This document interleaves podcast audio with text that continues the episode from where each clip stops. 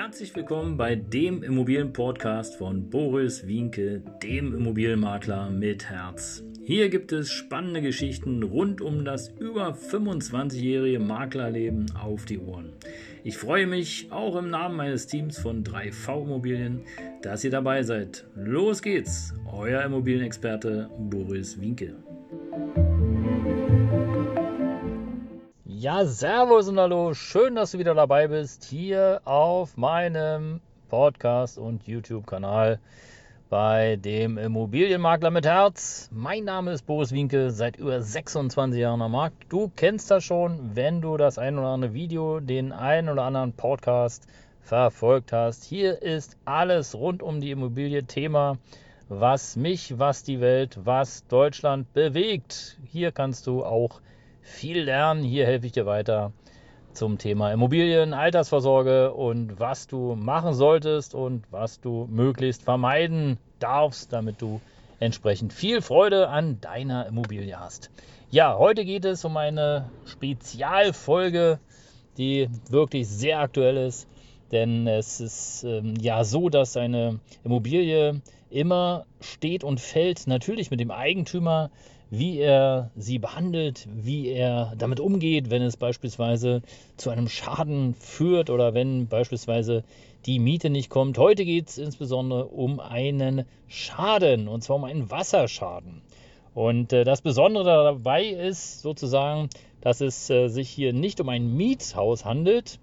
Ähm, das wäre noch einfach, da kann dann sozusagen der Eigentümer des Hauses direkt auch tätig werden, direkte Entscheidungen treffen und direktement sozusagen für Abhilfe sorgen. Nein, hier geht es vielmehr darum, dass der Wohnungseigentumsverwalter, der entsprechend auch das Sondereigentum, so nennt sich das im Fachjargon, also alles, was sozusagen Wände, Rohre, Dach und und und verwaltet, für die Gemeinschaft einfach nicht aus dem Knick kommt. Es ist wirklich unfassbar, welche unfähigen Verwalter unterwegs sind, welche unfähigen Menschen unterwegs sind. Und es geht dabei hier gar nicht so sehr um mich, natürlich klar um die Immobilie, die sozusagen, die ich selber innehabe, auch, aber im Grunde genommen geht es ja um das Gemeinwohl, um die Gemeinschaft.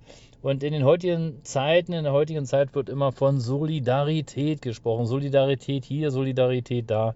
Ja, was ist denn da bitte solidarisch, wenn ein Wasserschaden gemeldet wird mit Live-Video, mit Fotos, sofort nachdem ich das entdeckt habe. Und eine Woche später ist noch immer nichts passiert, geschweige denn der Verwalter hat mich informiert, was er denn getan hat. Nix. Einfach nix. Das ist wirklich unglaublich. Und ähm, ja, die Frage ist, was kann man denn jetzt tun in solch einem Fall?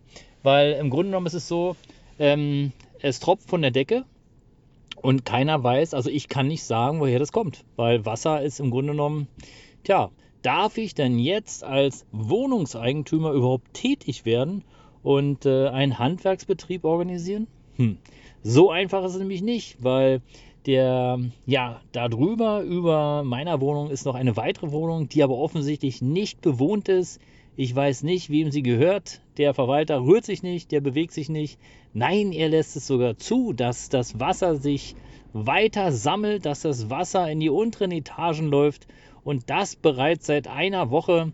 Ich weiß gar nicht, wie lange es schon läuft, aber es wird wirklich immer schlimmer, immer schlimmer. Und insofern könnt ihr vielleicht meine Enttäuschung verstehen. Und ähm, ja, im Grunde genommen ist das genau der Punkt, warum Verwalter WEG-Verwalter, Wohnungseigentumsverwalter irgendwann abbestellt werden, weil sie einfach nicht schnell genug reagieren. Und da darfst du dir einfach überlegen, ja, ist es vielleicht sinnvoll, eine Hausverwaltung zu organisieren, zu bestellen, die etwas größer ist, die auch eine technische Abteilung hat, die ja wie so eine Art Taskforce, einen Notdienst zur Verfügung stellt?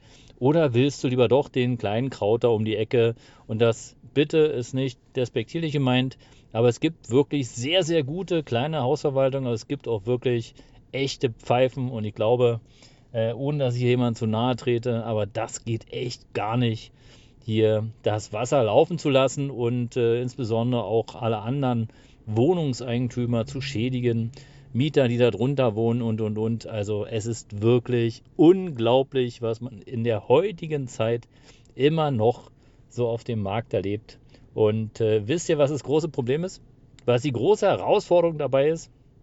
Es ist gar nicht so einfach, sozusagen den Verwalter mal jetzt auf gleich abzubestellen und einen neuen zu organisieren, weil dafür brauchst du natürlich auch die Mehrheit der anderen Eigentümer, wobei natürlich in diesem Fall äh, wird es relativ schnell möglich sein, einen Verwalter abzubestellen, also den Verwalter abzubestellen und einen neuen zu organisieren, weil er einfach ja durch sein Nichthandeln dafür sorgt, dass Schäden in den anderen Wohnungen, Schäden im Haus äh, passieren, die natürlich auch viel, viel Geld kosten. Und im Grunde genommen hat der Verwalter, dafür ist er ja bestellt, dass äh, die Aufgabe sozusagen, ja, das Gemeinschaftseigentum zu erhalten, zu pflegen und, wenn es Themen gibt, sozusagen diese zu beheben. Aber gut, ja, ihr seht, ich bin ein bisschen frustriert, ein bisschen verärgert, aber das ist das Thema. Wenn du sozusagen Wohnungseigentümer bist, dann kannst du nicht frei entscheiden, äh, sondern nur bis zum gewissen Rahmen. In diesem Sinne, ich halte euch auf dem Laufenden. Danke, dass ihr dabei wart. Das wieder war wieder euer Mobilmakler mit Herz. Abonniert gerne den Kanal. Ich freue mich über jeden Abonnenten. Einfach jetzt hier unten klicken und dabei seid ihr. Ciao.